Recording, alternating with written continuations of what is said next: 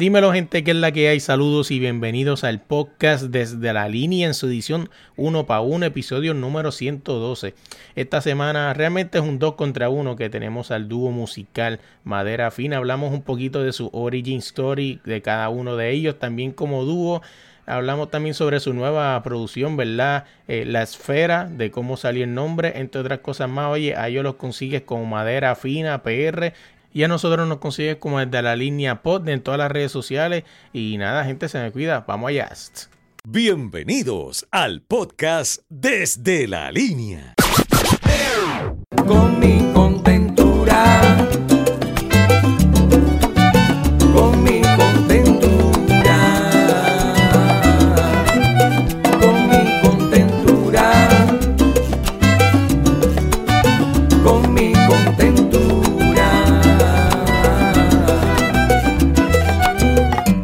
Dímelo gente, que es la que hay? Saludos y bienvenidos al podcast desde la línea en su edición 1 para 1, aunque esta semana es un 2 contra 1 porque tenemos el dúo musical Madera Fina, que es la que hay. Papá, saludos, brother, saludos. Chévere. Oye, hablando de Madera Fina, ¿no? Pues este, ese es el nombre del grupo, pero los integrantes son Abraham Dorta y Delvin López.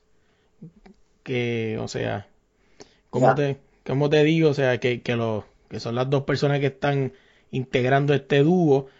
Eh, mano, ¿qué es la que hay? que me cuentan? Bueno, pasando la chévere aquí, disfrutando de, de una tardecita. Hace un par de días estuvo lloviendo corrido. Más o menos tenemos un día soleado de lo más cool. Oye, el, eh, antes de empezar a grabar estábamos hablando, ¿no? Intentamos grabar y no salió, pero nos quedamos en hablando un poco de lo que es su próxima producción de estudio, o sea, su primera producción de estudio, La Esfera, y pues te había preguntado que por qué La Esfera, y me estás dando una breve explicación, así que si me la puedes dar la explicación otra vez, pues te lo voy a agradecer. ¿Por qué La Esfera? Mano, la espera es eso, eh, principalmente pensando en Puerto Rico como isla, es, es cada, cada isla que está rodeada por agua en el Caribe y su propiedad única. Eh, Puerto Rico con la relación con Estados Unidos y, Latinoamérica, pues eh, es una esfera, es una capa, es, es- es un- una perspectiva distinta. Entonces, eh, ya hablando personal, Delvin y yo, de la manera que escribimos es cada cual escribe sus canciones y las canciones que encuentra cada uno apropiadas las trae al grupo. Y, y pues eso de una perspectiva bien única. No es que escribimos los dos las canciones, sino que cada cual tiene su manera de ver el mundo y, y, y lo integramos a- al grupo. Entonces, cada cual tiene su, su, su perspectiva dentro, dentro de su esfera, ¿verdad? En el caso de la isla, igual, enmarca, la temática del disco es, es bastante, engloba muchos, muchos temas de lo, de lo que está ocurriendo socialmente en Puerto Rico, igual que las cosas lindas de la tierra, la gente buena, las cualidades de nosotros dentro de nuestra esfera caribeña y, y boricua. Oye, hablando, hablando de, de, de ustedes, ¿verdad? Como tal, ¿de dónde viene el nombre Madera Fina? O sea, ¿qué me puedes contar de eso? Bueno, madera fina, inicialmente por la, por la instrumentación, eh, es un sonido acústico el que hacemos y básicamente la madera siempre ha estado ahí. Eh, y bueno, y en el caso de, Fina, por, por lo que hemos tratado de hacer con nuestro repertorio, es un poco más exclusivo, más pensado, eh, con una temática, siempre con, con una dirección eh, más, más específica, ¿no? Más, más dirigida, algo que nos distinga, más distintiva. Eh, hablando, hablando del, del grupo como tal, está escuchando un par de canciones de ustedes y que ustedes tienen una fusión bastante interesante y, y es que es como yo digo, o sea, descubro a muchos de ustedes en mi, ¿cómo se llama? En mi búsqueda de buscar algo diferente, ya que pues, como dicen mis panas, ¿no? Yo soy la minoría que no le gusta lo de lo que está sonando hoy en día, ¿no? Yo soy un tipo que he sido caco toda la vida y no lo niego y también he sido salsero. Este, pero lo de caco, como que el nivel de caco, no sé si desde que llegué a Estados Unidos o yo creo que desde mucho antes ya estaba bajando de nivel. Y es porque así mismo ha bajado de nivel la música en ese, en ese renglón, ¿verdad? Y cada cual tiene su opinión y se le respeta. pero gracias a ese bajo nivel de caco, ¿no? Me he dado la oportunidad de experimentar y me he dado con grupos como ustedes, con Abraham Dorta cuando lo conocí, pues lo conocí individual, después descubrí Madera Fina, Claro de Luna, Las Cejas de Frida, por ahí para abajo, un montón de grupos independientes en Puerto Rico, pero ustedes, o sea, esa fusión, ¿cómo llega esa idea de fusionar todo esto y hacer un sonido acústico, que es lo que realmente los caracteriza a ustedes? Pues, mano, este, madera fina y como muchas cosas en la vida es, es el resultado de, de, lo que uno escucha, de lo que uno aprende, de, de las influencias. este, si uno quiere escribir de cierta manera, uno lee esos escritores y esa gente que escribe de la manera que uno le gusta y, y eso se pega. Entonces nosotros eh, siempre hemos sido, nos ha gustado mucho la música. Este, las canciones también, pero la música. Primero formamos parte de un grupo que se llamaba Taller del Barrio, eh, ahí yo tocaba cuatro puertorriqueños y Delvin tocaba la guitarra. la guitarra. Entonces, ahí era algo más, aunque Delvin siempre ha escrito, pero la música, la música ahí eh, en la música campesina era algo que se dedicaba mucho tiempo, así que nos gustaba mucho eso. También tenemos mucha influencia cubana de, de músicos y también letras cubanas y con el tiempo eso poco a poco se va adustrando. Sí, yo creo que tampoco hemos forzado nada, nunca hemos hecho música como para que, como con un, con un fin en específico de un estrellato. Yo creo que hemos hecho básicamente la música que nos gusta, eh, tomando la influencia de la, de la música que hemos escuchado por mucho tiempo y ahí hemos desarrollado el concepto y las letras, pues obviamente eh, también lo que leemos, lo que vemos, lo que hemos aprendido, lo que nos ha formado en la vida y, y lo que nos gusta. Siempre hemos querido, siempre hemos, o sea, comenzamos haciendo covers. Hubo una etapa de eso, pero inclusive el tipo de cover que escogíamos hacer era uno que era, pues si nos gusta, si no nos gusta, no, no estamos aquí para complacer a, a gente, no estamos buscando eh, interponer nuestro gusto por encima de algo para vender o para hacer más cosas. Y hemos tenido la suerte de que el público y, la isla y el momento también ha sido apropiado y ha cogido esto que poco a poco sigue cambiando, pero que ya sí tenemos esa clave de lo que define Madera Fin. No, y, y, y, como te digo, o sea, qué punto bastante importante, y, lo, y si y pudiera subrayarlo, donde tú me estás diciendo ahora mismo que tú estás aquí, pero no es para complacer a la gente. O sea, ¿qué tan importante es eso? Porque ese es el problema de la música y que me escucha va a volver a decir, como he dicho en varios podcasts, ahí vuelve Melo con su cantaleta, pero es que eso es la música, o sea, a veces, a veces mucha gente pierde de perspectiva lo que, lo que quieren hacer, o sea, lo, lo que ellos quieren hacer como música por agradarle a la gente y no está mal, es cierto, que hay que agradar a la gente porque al final del día son los que pagan los tickets para ir a verte. Yo lo que creo es que tiene que haber un balance en eso. Yo creo que tú puedes hacer que las personas se sientan agradadas con la música. Claro. Y llevarlos hasta lo tuyo. Y, lo hemos hecho así. Y al final, antes como que era de, ah, che, vamos a tocar una canción de nosotros.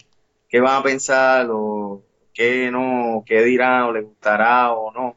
Pero la verdad es que una vez el concepto se desarrolla, pues, pues sí, las personas este lo toman, ya lo, lo, toman normal, tú sabes, lo, lo aceptan y lo disfrutan.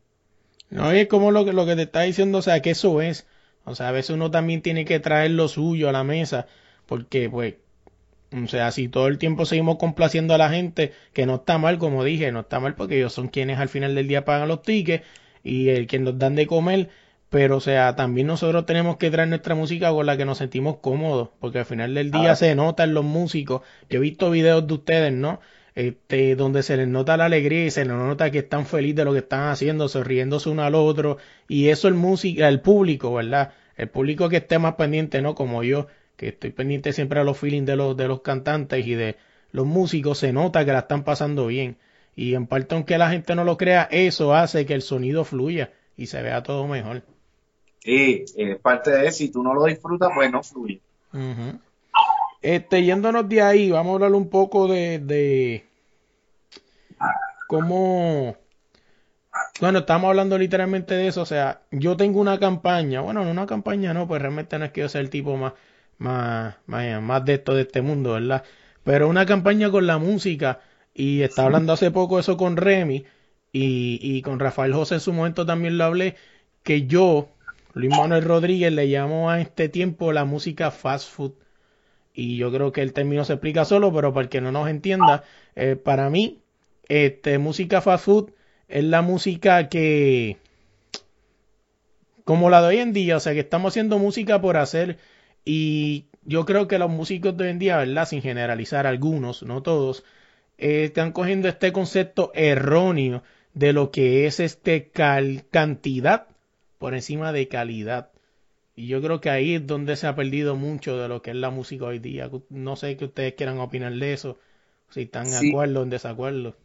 Claro, no, no, bueno, y si lo vemos en otro, lo podemos hablar en otros aspectos, lo que sucede en la música, como una industria. Eso es lo que pasa cuando tú creas una industria, Ujú. una industria que crece, adicional con los, con, con los, con las plataformas digitales que entonces rompen las barreras de radio, de emisora, de ciertos acuerdos que tienes, que tú tienes que hacer con los países, ya con una aplicación, no, tú lo bajas y puedes estar directo al público en el mundo entero. Este, pero si lo cambiamos, eso mismo lo podemos cambiar, por ejemplo, a, los sistemas educativos.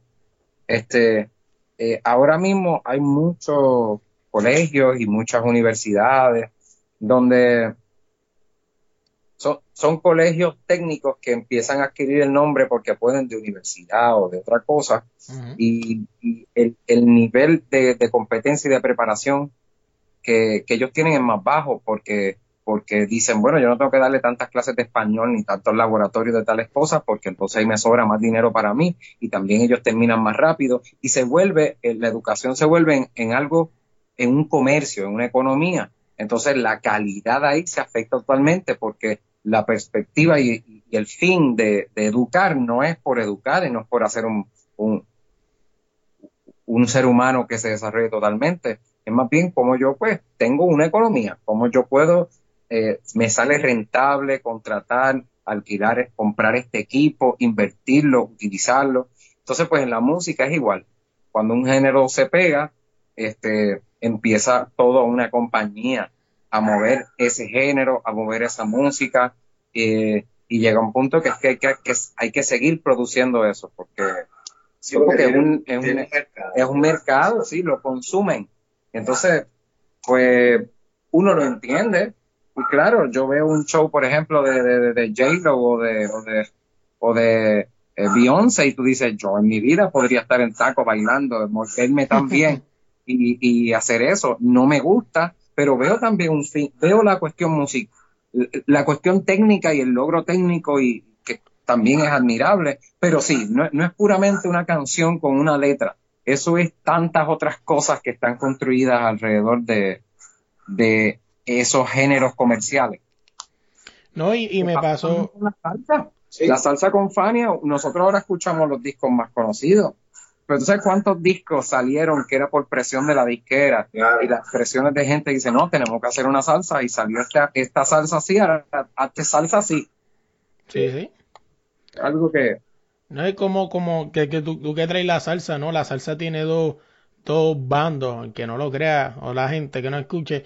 La salsa tiene dos bandos y es este bando de la salsa de calle, la que demostraba, la que hacía el sentir del pueblo, la que todo el mundo veía como que eso es lo que me representa y lo que fue la evolución de la salsa en los 90, ¿no? Final de los 80, 90, que es lo que le llama el salsero de la mata, le llama la salsa pussy, la salsa romántica, la que la que, la que todo el mundo decía, esa porquería, que si lo otro, lo he escuchado de mucha gente mayor decirlo.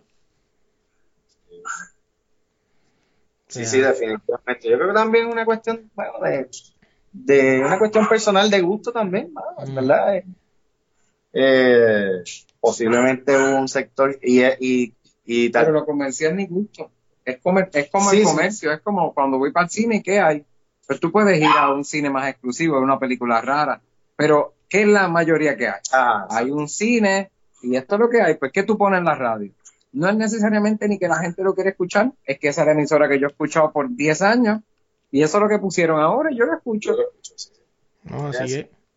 Oye, yéndonos de ahí, vamos a retomar esto de la música más ahorita, o sea, eh, tengo un par de preguntas más, pero vámonos a los inicios. ¿Cómo, cómo fue que ustedes se juntaron? O sea, hábleme un poco de, de un poco cada cual individual, ¿verdad? Si puede, de cómo fue la formación de su, de su música, ¿no? ¿Cuál fue ese clic musical de cada uno individuales y cómo terminaron uniéndolos en esto que es madera fina?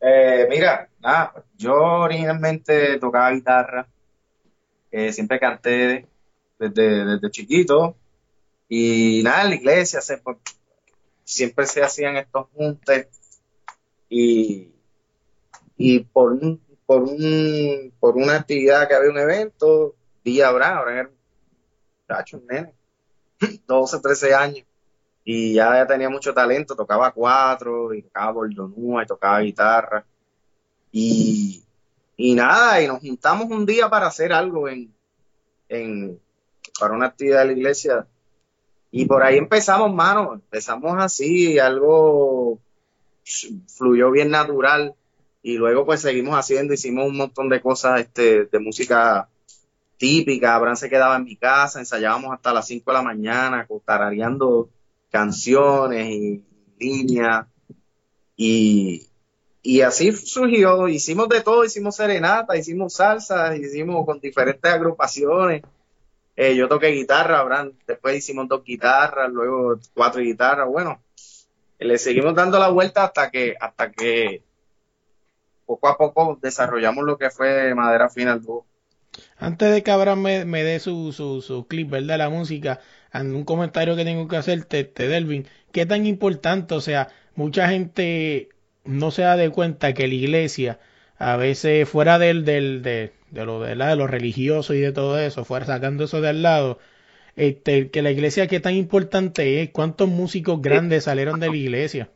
Sinceramente, te digo, eh, yo escucho acá rato entrevistas y cosas, y casi siempre los que entrevistan dicen, mano, ¿cómo fue los inicios? Brother, yo cantaba en el coro de la iglesia. No, yo en la iglesia, en el coro de la iglesia, y para aquí para allá. Y, y realmente, ¿sabes? Eh, eh, es verdad, mucha gente comienza ahí, y esos son los inicios, ahí tú conoces gente, eh, te, vas, vas creando ese, ¿verdad? esos primeros pasos. Y sí, definitivamente, como institución, para la música y para muchas cosas, ¿verdad? También, este, pero sí, sí, de verdad que siempre los coros de la iglesia, muchos cantantes y músicos le deben a los coros de la iglesia.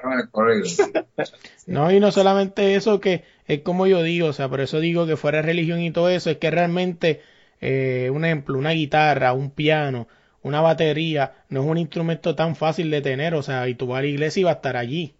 Claro. No, o, te, o si no lo hay, hay iglesias que dicen, ¿qué necesita? Necesita un piano, necesita un instructor de viajo, para allá que... No, sí. Abraham, dime, dime, dame tu clic, ¿cómo fue ese clip musical hasta llegar a lo que es el dúo con Delvin? Pues yo siempre he tenido, pues, eh, a mi familia ha sido un tanto musical, mi papá escribía poesía, declamaba, tocaba guitarra, luego mi hermano mayor también guitarra, eh, y de pequeño mi papá siempre, lo primero que yo cogí clase fue de violín, no me surgió, después guitarra, y ahí comencé un poco. Eh, me dice que yo cogí un cuatro una vez de la nada de un tío mío y la misma noche que, que lo cogí le saqué sonido. Yo no lo recuerdo porque era un chamaquito. Entonces, ese, ese misma, esas navidades me dijo, con los ahorros, yo me quería comprar un PlayStation y, y me dijo, contra, ¿verdad? no te compré un PlayStation, comprate un 4. Y cogió y me convenció y me compré con los 200 pesos un 4. Y, y ahí empecé con el 4. Este, y más o menos para ese tiempo, tanto con el 4, yo también estaba en el coro diocesano de, de Arecibo, que ahí era, se cantaban misas especiales, que nos aprendimos canciones en latín, era coral, era a cuatro voces, 30 personas, 40, yo era un niño y yo estaba siempre, yo corrí todas las voces ahí, eso también me formó mucho. Entonces después cuando eh, empezamos en la iglesia a hacer música eh, y empezamos a hacer pues taller del barrio, yo tocando cuatro. Y ya en la universidad tuve la suerte también de entrar en la tuna de la universidad. Y allá en la tuna crecí mucho también en instrumentación de, de cuerdas y de, de agrupación acústica, viajé con, con el coro de la universidad y con la, con la tuna y, con otros grupos de ballet folclórico. Y todo eso se fue acumulando y recuerdo que una vez un, un, un- como un verano o algo así, Delvin me dijo, mira, tráete el cuadro y la guitarra. Y ahí comenzó como que el camino de nosotros que, que el taller del barrio, música jíbara, se volvió algo más pequeño de dos músicos que era más coste eficiente y, más fácil para ensayar que fue Madera Fina. Y hemos seguido y, yo también como solista hago mis cosas, mis canciones, mi música, este, eh, y produzco no cosas muy grandes, pero hago cositas con, otras personas. Pero Madera Fina ha sido por los últimos nueve años la, el trabajo principal o la fuente de ingresos, la fuente de ingresos de donde hemos podido desarrollarnos en otros aspectos. Oye, de las cosas que me dijiste, una que me llamó la atención, ¿no? Y es lo de lo de más allá de lo que me dijiste, ¿no? De todo lo que lo que corriste en esa en esa banda de donde estuviste, pero ese momento y yo creo, ¿verdad? Este, y me dices tú sí fue una decisión muy importante, pero ese momento donde tuviste que escoger entre diversión y un instrumento, que en ese momento eh, bueno, ahora lo ves en perspectiva y dice, claro, o sea, el instrumento que me de comer, pero vámonos a remontarle en ese momento de chamaquito donde era un simple instrumento que le sacaste sonido y no sabías qué es lo que había. Y tomar esa decisión entre eh, quizás el PlayStation del momento en ese momento o tomar un instrumento, o sea, irte por el instrumento, tú tuvieses, tú, o sea, a veces te pones a pensar qué hubiese pasado si te hubiese ido por el PlayStation o siempre te has visualizado este, Pues- que no, la música era lo que era y no había break. Pues yo siempre pensé, fuera de eso, pensé que mi papá debió regalarme el PlayStation después de yo haberme comprado el 4 porque no me lo regaló. Tipo, seguí yo con eso siempre, me lo hubiera regalado los dos porque ahora estoy viendo, ahora mismo con mis ojos estoy viendo el PlayStation que me compré años después por el trauma ese del PlayStation que te cuento. Pero, no, pero, pues mira, yo nunca lo he notado, algo que sí he tenido suerte, nunca yo lo he notado como trabajo, la cuestión del instrumento. Eso más bien, yo he tenido suerte de, de poder canalizar algo que me, que me, que me satisface mucho y convertirlo en el trabajo. Claro, eh, ya de adulto es bien trabajoso, por ejemplo, toda esta gira que estamos corriendo, desarrollar todo lo que está fuera de tocar el instrumento, eso es el trabajo. Eh, para mí cuando me cuando nos contratan para tocar en un sitio hoy mismo que ya mismo salimos a trabajar pues el trabajo es eso mismo es el guiar el llegar el montar las cosas pero cuando uno está con el, con el instrumento y uno dice ay ya por fin estoy aquí vamos a acabar esto vamos a seguir lo que yo sé lo que tengo que hacer así que nunca fue algo fuerte o difícil. Claro también mi papá influenció mucho en eso. Me dejó saber la la la consecuencia que te traía el decir, mira, ponte a practicar esto que tienes habilidad y quizás en un futuro le puedes sacar provecho y, dinero a eso. Y, y, pues eh, yo acostumbro a pensar que, que las cosas que, que le cuestan mucho trabajo a uno, pues, o sea, no es que le cuestan trabajo a uno, las cosas que uno no se las puede disfrutar mientras las hace, va a ser bien difícil que uno pueda conquistar eso, dominarlo.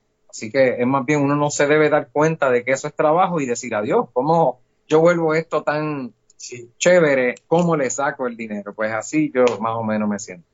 Sí, que básicamente eh, lo, lo he hablado con otros deportistas, ¿no? Y todo eso. ¿Y qué tiene que ver el deporte con música? Ahora la puedo explicar. Es que todos se sienten dichosos de lo que hacen. No lo consideran un trabajo. O sea, es como tú dices, el trabajo es llegar, guiar, el tapón, el estrés. Pero ya que estás en ese, ese performance de 40, en el caso de un deportista 40 minutos, ustedes una hora quizás, ese momento no es trabajo, es hobby. O sea, que se puede decir que tanto ustedes como los lo- algún deportista que viaja el mundo y le pagan por hacer lo que hacen, se pueden considerar este privilegiado, que hacen lo que les gusta y le pagan por hacerlo. Claro, claro que sí. Este, vamos, Pero que Dime. claro que no, que, que a veces el sacrificio que, que uno pueda pensar que a veces lo que se sacrifica no, no es precisamente lo que no es tan claro, ¿sabes? No es tan claro. Quizás alguien sacrifica, quizás pa- hay personas que le es más importante una familia, tener una familia, ten- casarse, tener, y tanto el deporte o en la música sacrifica esa parte y dice, no, no, yo esto una pausa y voy a dedicarle esto. O, o lo contrario, Quizás alguien lo que sacrifica es ya teniendo una familia, distanciarse de la familia para cumplir ciertas cosas, igual en el deporte. Este, casi siempre yo creo que lo que uno, cuando uno está haciendo la cosa, cuando uno lo está haciendo, como que no, si uno, si uno, uno lo hace porque la apasiona, entonces uno no se da cuenta en el momento cuando lo está haciendo. Sí. No, así es. Oye, antes de, de irnos de, este tema, de ustedes, como dice, el comienzo de ustedes, quiero pues que cada uno me, me dé, me esa impresión de esto.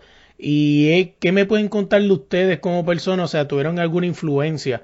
O sea, alguna persona que le dio un consejo y ese consejo fue que los llevó hasta hoy en día, o esa persona que, que le dijo, hazlo por aquí, o sea, ¿tienen alguna persona que los influenció a cada uno por individual? Mira, eh, en mi caso, yo era, yo era maestro de historia, eh, fui maestro por siete años, eh, y hacía música así, tiempo parcial, eh, y luego, bueno, pues decidí hacer la música tiempo completo, pero una influencia para mí, que me dijo, mira, tú tienes que hacer eso, de verdad que yo lo noto y, tú tienes que hacerlo, fue mi esposa. Ella todo el tiempo, recuerdo cuando me casé, y yo dije, déjame aguantarme un poco, porque hay que dedicarle. bueno, la verdad me quité de la música. lo y dijiste, voy a meterle mano en otra cosa. Que está bien, que y, está muy bien. y le dediqué unos años a mi, o sea, no es que le he dejado de dedicar, al contrario, ahora le dedico más tiempo a mi familia, ¿verdad? Porque pues puedo manejar mi, mi tiempo y eso. Pero los cimientos. Pero exacto, pero en un momento dado dije, pues me dedico a la familia, a mi esposa, y ella me dijo, mira, Delvin, yo creo que, que tú debes seguir haciendo música. Eso es lo que te apasiona, es lo que te gusta, y vamos a hacerlo viable. Y, y mano, y aquí estamos. Eh, claro, hay que hacer de todos sacrificios y, Y ha sido la mejor decisión de su... No, no, es difícil. Eh, pero- es difícil, mano, es difícil. De, la verdad, habla- ahora que hablamos de ese tema, ninguna, ninguna profesión o, o trabajo o negocio o como quieras llamar es, es sencillo. Eh, claro, en la escuela era, eran otras cosas, las, los, los, estreso- las estresantes. Sí, sí, sí. Pero, mano, lo hay en todos lados, este, lo hay en to- siempre que uno está haciendo algo y le dedica mucho tiempo y pasión, eh, mano, es sacrificado, es estresante, es abrumador, a veces es bien, este, uno se pone, de- te desilusiona, eh, por eso es que a veces uno no puede hacer esto más, más que pensando en, en un estrellato, en ser lo más grande del mundo, sino decir, no, mano, esto hasta este momento me está, me satisface, me gusta, me agrada, llego a un sector, puedo, puedo crear algo y cuando también te encuentras con gente que, que, te apoya, que por ejemplo hoy me encontré con una señora que, que fue maestra mía hace años y me dijo, mano, hace tiempo no sabía de ti, pero te sigo en las redes, veo lo que estás haciendo, este, te felicito y siempre que quiero saber de ti te busco. Y personas, uno se encuentra y que te hablan de tu trabajo y de lo que estás haciendo y eso es bien satisfactorio, man. Antes, antes de, de que el que el que está hablando ahora era Abraham, ¿no? Si no me equivoco. No, Delvin, Delvin. Delvin, antes de Es dejar que que, llevamos tanto tiempo juntos que hablamos casi igual, man. antes de que Abraham me dé su, su, su, su persona que, que le inspiró, eh, Delvin, qué tan importante, ¿no? Es eso de que tu esposa te apoyara, ¿no? Y que no fuera, ¿verdad? Para que la redundancia ego- egoísta, ¿no? Porque fácilmente ella podría decir, este, no, pues tú te casaste conmigo, necesito que me des toda la atención.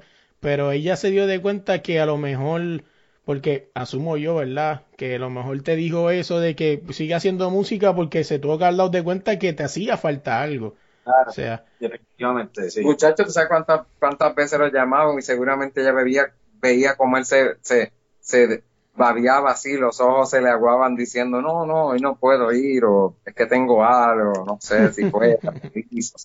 Eso es seguramente ya se dio cuenta rápido. No, Sí. así es. Pues, este, dime tú, Abraham, ahora, este, ¿qué- ¿quién fue esa persona que te influenció? Me dijiste en tu momento tu papá, no, pero hubo alguna otra persona que, que te dio esa iluminación de camino para llevarte a lo que estás hoy en día? Pues mire, yo he tenido eh, un par de personas. Si puedo pensar en alguien específico, alguien que pienso se llama Jorge Muñiz y es un profesor de, era un profesor de la UPR en Arecibo. Yo entré a la Tuna antes de estar en la universidad porque tenía ya un amigo, Euclides Brignoni, que, que estaba en la Tuna y también es un amigo de la iglesia que, antes de que yo tocara nada, él fue el que me dijo, mira, pones tu dedo aquí, tocas tres veces y de- después lo mueves para atrás dos espacios. O sea, él estuvo ahí conmigo desde que yo no, desde, desde cero. Y, y él me dijo desde jovencito, mira, ven a la tuna, y ya en décimo, que estaba un poquito más grande, me dijo, vente, olvídate. Y para ciertas actividades iba. Entonces ahí estaba Jorge Muñiz, un profesor de coro que por un tiempo fue dirigiendo la tuna. Y ese hombre me dio mucha dirección. Ya eh, también tenemos un amigo, Víctor Echevarría, que toca con nosotros, un maestro también. Él, él ya cuando yo era músico nos despuntó para, para ser profesional, pero Jorge Muñiz fue el que, yo siendo un chamaquito, tú sabes, me paraba y decía, este, mira, mira esto, mira cómo él pone la mano. Naturalmente la mano tiene que estar así, mira cómo, ponla tú, mantén eso, ¿sabes? Tiene, me dejó saber que tenía un potencial natural y, y también puedo recordar otros ejemplos de, el cura que dirigía la, la coral diocesana, que también me usaba de ejemplo de la proyección de la voz, que eran cosas que yo no sabía hacer, pero que te dejan saber que, pues, aunque yo no sé bien lo que estoy haciendo, la gente dice que lo estoy haciendo bien. Y, y pues poco a poco, también mi, mi familia, mi- mis amistades, todo el mundo ha sido siempre bien abierto a este camino de la música. Yéndonos de ahí, vamos a retomar este un poco de, de la música, ¿no? Ya casi para irnos ya. Este, la música, mano, ¿qué tan difícil es hacer música hoy en día? Ustedes que tienen una alternativa diferente eh, y que nos están llevando lo que, lo que estamos hablando ahorita, ¿no? Lo que el público quiere, están haciendo lo que ustedes quieren y lo están haciendo bien y trayendo este, algo diferente, ¿no? Para este público, como le llaman por ahí la gente, la minoría, ¿no? Que busca salir de lo, de lo que todo el mundo escucha y buscar algo diferente. ¿Qué tan difícil se las ha hecho abrirse paso en esta, en este, en la música, ¿no? Ya que ustedes no tocan trap, ni reggaetón, ni mucho menos, o sea, ¿qué tan difícil ha sido? Yo creo que primeramente tú tienes que determinar a dónde es que tú quieres llegar. Eso es una cosa que la hemos pensado, que he pensado, y unos días uno piensa, uno está más, más down y el otro más alto, pero, pero siempre llegamos al mismo punto. Mira, mano, depende a donde tú quieras llegar. Si tú quieres llegar a, a los millones de personas del mundo entero, pues sabes que tienes que buscar una vertiente que te lleve a eso, que posiblemente no es la más que te encante, pero es quizás la más que es la que te lleva a eso. Eh, y como te dije al principio, nunca hemos forzado nuestra música. Siempre hemos tratado de hacer algo que, que pueda ser entretenido, eh, que nos identifique la cuestión tropical, la cuestión este, rítmica caribeña dentro de lo acústico, pero, pero que sea el ritmo caribeño, pero pero sin empujar esto a, a- a más allá de, de, de lo que se salga de, de algo que no nos guste hacer, ¿entiendes? En ese sentido, pues, no es que no sea difícil, difícil es, brother, es bien sacrificado. Eh, uno lo hace todo, ¿no? Pero el, también el mercado independiente ha cogido auge también este tiempo. Eso, eh, ajá, aquí habrán, este, hablando ahora. Eh, sí, yo creo que hay varias cosas. Cuando, si, si, si hubiéramos estado estos nueve años que llevamos, llevamos, este, como con el público y también con la manera de ser, de, de, de cómo eran los lugares y la gente y, y, y la cosa como cuando empezamos, no hubiéramos podido. También el público ha hecho un cambio en Puerto Rico porque llevamos un par de años donde la escena independiente está generando mucha música y la gente está abierta a ir a un sitio a escuchar música nueva. Así La, es. la parte independiente y la minoría. Este, y eso eh, ha abierto, ha abierto muchas oportunidades. Es difícil porque uno tiene que moverse a hacer cosas que uno no tenía que hacer. Sea, ahora tenemos que, que, que aprender media marketing, tenemos que aprender web design, el diseño gráfico, hay que aprender tantas cosas y, y cosas, cosas que de verdad son innecesarias para la música, pero son necesarias para el negocio. Y, y pues eso, un músico ha tenido que aprender a grabarse y hacer todo para poder continuar el camino. Eh, pero más, más suerte, suerte y también más revelador ha sido el, ver que, hemos podido seguir. Algo difícil en nuestro campo es que tampoco es que nosotros salimos a tocar simplemente cuando se abre la oportunidad perfecta para hacer un concierto de, nuestra música original. Nosotros, esta es nuestra fuente de ingresos y nos dedicamos a hacer música para, para cubrirnos nosotros y nuestra familia de cuestión monetaria. Entonces, pues, pues hacemos distintos tipos de actividades, tú sabes, eh, es algo que, que como los días, a veces uno se levanta más, más contento para, para ir a tocar a tal cosa, eh, más abierto a hacerlo, y hay veces que uno dice, contra, pero yo lo que quiero es ir a un estudio, hacer música y tocar las almas de todo el mundo en conciertos y estadios, pero eso, eso no es algo que ocurre fácilmente, es algo que se camina hacia allá y si llega, está súper, pero no es algo que, que no puede ser una, puede ser un, puede ser un sueño, pero no puede ser la meta ahí 100%, ah, yo voy a tocar en, en estadio. Eso no es algo que uno puede agarrarse de eso. Uno se agarra de que hay gente que le gusta la música de uno y que uno puede seguir. E- Este mes pude, pude conseguir donde, donde presentarme. Hay gente que le gusta mi música y que me sigue. Y este mes y el año que viene quiero hacer estas cositas y quiero lograr eh, una presentación aquí y poco a poco se van logrando las cosas y también uno mantiene la sanidad. No, y es como yo digo, o sea, es como con esto lo mismo los podcasts, o sea, y fue lo mismo que me dijeron cuando empecé, este, ya sea que te escuchen, la meta de todo el mundo es que el podcast de uno, sí, ¿verdad? Llegue a, a grandes oídos y sean miles y miles de personas, pero como me dijeron, si no llegas a las miles y miles o millones de personas y llegas a los cientos o a las decenas, respétalos igual, porque son decenas de personas, son 12 personas, 20 personas que están sacando su tiempo. Y es Para- genuino, Ujú. ¿entiendes? Mano, y todo el mundo empezó con dos seguidores, tres seguidores, cuatro seguidores, 100, 20, 30, su- sigue subiendo, no, no hay, no hay uno, ya es bueno, Eh, es la verdad, porque, porque, y también la cuestión de lo, de, de, de por qué podemos hacerlo. Y si uno lo puede hacer, debe aprovechar eso y, y hacerlo de la mejor manera. No, así es. Oye, vámonos de ahí, vamos a hablar de los proyectos futuros y de, de este CD nuevo, su primer disco de estudio que sale en marzo 12. Cuando salga, e- que diga marzo 6, cuando salga esto, pues en marzo 12, pero háblenme un poco de ese, de qué tienen en mente, ¿no? Para ese marzo 6, de, o sea, ¿tienen alguna actividad? ¿Qué es lo que piensan hacer? Este, y hablen un poco de ese disco. Bueno, pues, pues la esfera, este, el evento en, en la Buena Vida al lado, en Arecibo, además de que es nuestro pueblo, pues, natal, en nuestro pueblo de donde salimos, allí en la Buena Vida nos ha visto crecer y nos ha abierto sus puertas siempre en cuanto a inventos.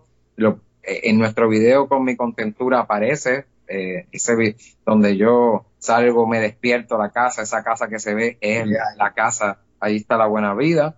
Este, y, y la espera, eh, este evento va a ser uno para escuchar la música, vamos a escuchar el disco, hablar del disco con, con Mio Sotti de Dímelo Mío, y, y va a ser algo cool, este, una experiencia que nunca habíamos hecho, en vez de, de hacer un concierto, vamos a escucharlo y hablar de, de ese proyecto y, y de- del proceso de grabarlo. Y proyectos futuros, pues, mano, ahora arrancamos ahora marzo y abril con una gira de eventos eh, a través de la isla. Y, y nada, que, que siempre hemos tratado de, siempre nos ponemos de meta al año, tratar de eh, exportar productos eh, a alguna, algún otro, otro lugar. En este caso hemos ido a Estados Unidos, que ha sido, ¿verdad? Parte de la, de las experiencias que hemos podido tener. Viajamos a la Florida, hemos ido un par de ocasiones, a Tampa. Tenemos un público chévere ahí que nos sigue. Eh, Eso, y queremos alimentar esa, ese puente que tenemos para, para, para exportar. para ir más a menudo y. Igual tuvimos la oportunidad de, de- de ir a Detroit también el, el, noviembre pasado eh, a presentar nuestra música allá con un grupo de gente de Puerto Rico bien chévere que nos llevaron. Quizás vamos a estar en New quizás Hay vamos a posibilidad planificar de, algo para New de York. ir a New York en abril, así que por ahí, por ahí nos vamos, mano, y, y haciendo cositas chéveres y sobre todo llevando un mensaje, mensaje chévere de conciencia, de alegría, de, de pueblo. e invitamos a todo el mundo que ya pueden desde ya escuchar este la esfera Eh, porque aunque estamos grabando esto un poquito antes ya cuando va a se publica usted puede entrar buscarnos en todas las plataformas digitales Madera Fina PR Manera fina PR. y ahí puede escuchar nuestro disco La Esfera que es un álbum bien honesto y un álbum que tiene mucho mucho ritmo del Caribe Oye, y antes de que me dé sus redes para ir, ¿no? Y para ir terminando ya, eh, siempre suelto a las personas, ¿verdad? Que apoyen la música, ¿no? En, en su aplicación favorita, ¿no? Pero hágalo en la aplicación, ¿no? O sea, busque Spotify, en mi caso, pues, eh, a Apple Music o, o lo que sea, ¿no? Porque, pues, al final del día, pues, no lo va a conseguir en más ningún otro lugar con esa calidad como lo va a encontrar ahí en iTunes, en Spotify, porque esa es la calidad perfecta, o sea, eso está hecho para ahí. Pero pues, Claro. ¿verdad? Uno siempre solicita que sea en la plataforma, pues también les da apoyo monetario a ustedes y números, que al final del día pues es lo que hace que se abran las puertas, pero si no YouTube también, pero casi siempre yo por lo menos siempre suelto que lo busquen en, en lo que es las plataformas de música, porque pues donde lo vas a escuchar con una buena calidad. Así que pues, este, sin mucho más que decir, no sé, porque, cómo lo conseguimos en las redes ustedes. Madera Fina PR. Madera Fina PR en todas las redes. También puede entrar a maderafinapr.com y se registra con nosotros, puede descargar gratuitamente el mareíto de la mejor calidad, Claro. este, de la mejor calidad en Pitri. Este, eh, lo puede bajar ahí, eh, que ese es el regalo por registrarse con nosotros y a través del correo electrónico vamos a estar también enviando ya cuando estemos fuera de la isla y cuando tengamos eventos especiales, este, regalos y cosas. Queremos también imprimir unas camisetas y unas cosas, así que si la gente le gusta, a través de ahí se va a enterar. Claro. Oye, a nosotros nos consiguen todas las redes como desde la línea pod y este en cualquier plataforma de podcast como desde la línea podcast. Este, gracias este Abraham, gracias Delvin por darme la Gracias. oportunidad, ¿verdad? Este de, de hablar un rato, ¿no? De ustedes y los quiero comprometer después cuando se pueda, quiero hacerle una entrevista a cada uno individual para hablar porque sé que tienen mil anécdotas cada cual por su lado y, Sí, y mano. todo eso y pues nada, lo, lo hacemos y nada, recuerden gente buscar la esfera. Este, cuando escuchen esto ya habrá salido, ¿no? Pues esto sale en marzo 12, pero esfera en el, en el salió el 6, así que si estás escuchando esto y todavía no has escuchado la esfera, que estás perdiendo un disco súper duro, eh, búscalo donde, donde sea, ¿verdad? En todas las redes, en todas las redes búscalo en madera fina y pues de por ahí lo busques en Spotify, donde quieran buscarlo. Y nada, gente, se me cuidan. Gracias, bro. Sí, saludos a todos. Oye, y antes de irnos esta semana, quiero agradecerle a Abraham Dolta por dejarme usar su canción Ya Me Voy. La pueden buscar en todas las plataformas donde descarguen su música, Ya Me Voy. Tampoco me puedo olvidar de esa voz tan elegante que escucharon al principio del podcast, Gerardo Ortiz. Así que muchas gracias por ayudarme en esta locura. Y también en el logo a Fran del podcast Que es la que y a Calimocho Man. Nada, gente, se me cuidan.